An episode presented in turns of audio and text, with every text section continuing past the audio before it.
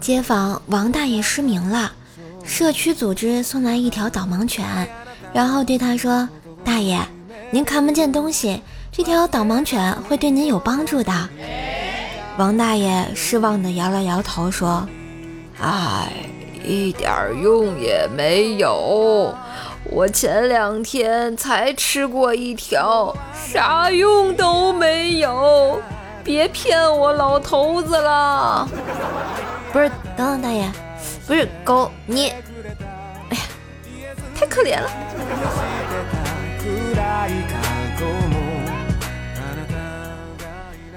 冰棍哥啊，结婚前，然后呢，岳父抓住冰棍哥的手，就叮嘱道：“我没有别的要求，我女儿嫁过去以后，你要好好的待她，有些事情他做的不对的地方，你要迁就他。孩子，记住。”有啥事儿好好说，千万别和他动手。说完啊，老头止不住的老泪纵横。结果婚后没多久，冰棍哥小两口就打起来了。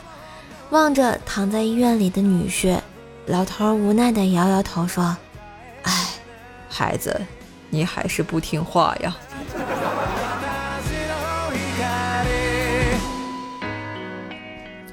冰棍哥呢和他老婆逛街，逛了一会儿，冰棍嫂发现了一个美女，就说：“你看那女孩皮肤真好，一掐都能掐出水来。”冰棍哥摇了摇头说：“嗯，在我心中，你比她珍贵多了。”然后冰棍嫂听完之后就问：“为什么呀？”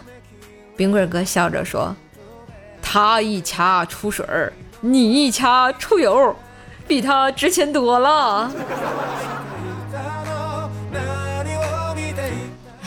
是不是死的又很惨呀？话说呢，兽爸和怪小兽一起看古装剧，怪小兽就问：“爸爸，爸爸，为什么皇上叫天子呀？”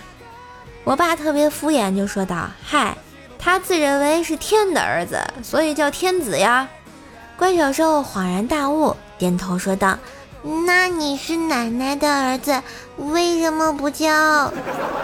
怪小兽。你给我滚出去！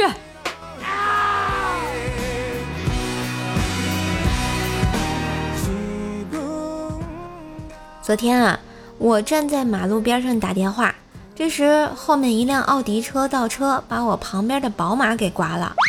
那车主下车检查情况，问题不大。我说：“嘿，兄弟，怎么开车呢？”然后只见他赶紧道歉，拿出了一千块钱给我，说有事儿，上车就开走了。我默默地拿出车钥匙，打开车锁，蹬着我亲爱的小单车就去工地搬砖啦。夕阳西下，徒留我伟岸的身影。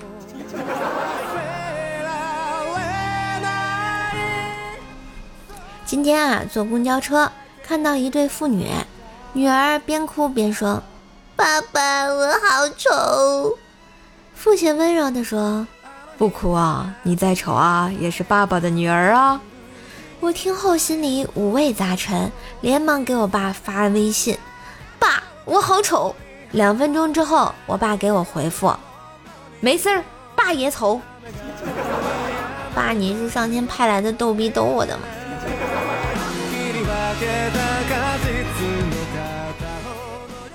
老板晚上十一点回公司拿文件，发现小王呢还在公司加班。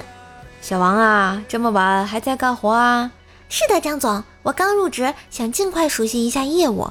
哎呀，你这劲头让我想起以前一同事，他也跟你一样，刚入职就拼命加班，干的活啊比其他人多得多。很快啊，几个月以后，啊，他升职了？哦，不是不是，他那个老婆跟别人跑了。